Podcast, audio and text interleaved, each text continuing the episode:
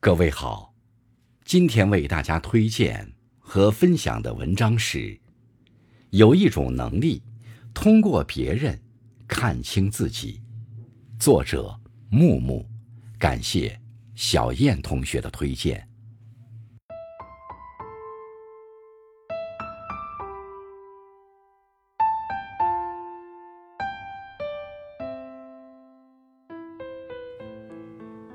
一路走来，我们会遇到形形色色的人，看到各式各态的行为。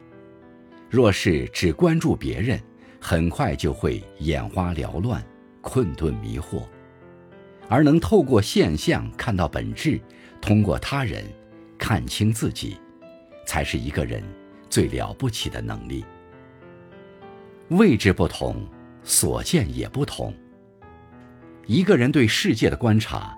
对他人的看法，体现的是自己的认知和心念。同样的情景，不同的人，位置角度不同，身份处境各异，看到的便是不同的故事。因为每个人的位置不同，看问题的角度自然不同，所以不同位置少言为贵。少言是一种修养，是对别人生活的尊重。每个人立场不同，何必强求？我们能做的，就是做好自己就好。别人是怎样的不重要，透过别人这面镜子照见自己，看清自己的位置处境，才是人生最重要的命题。透过别人看到的是自己。常言说：“德者同于德，失者同于失。”有德的人，总能看到别人美好的德行；失德的人，常会关注他人不妥的行为。很多时候，对他人的评定，往往体现了自我的修养。世界是怎样的，取决于我们的内心。内心光明，修养深厚，哪里都是坦途。不轻易评价他人的言行，不随便猜测别人的动机。观察自己的起心动念，以善良之心待人，以宽容之心看事，才是为人处事最了不起的能力。认清自己是最高明的活法。人这一辈子，每个人都有手足无措、迷茫困惑的时候，不妨遵从规律，透过自然，通过他人，看清自己。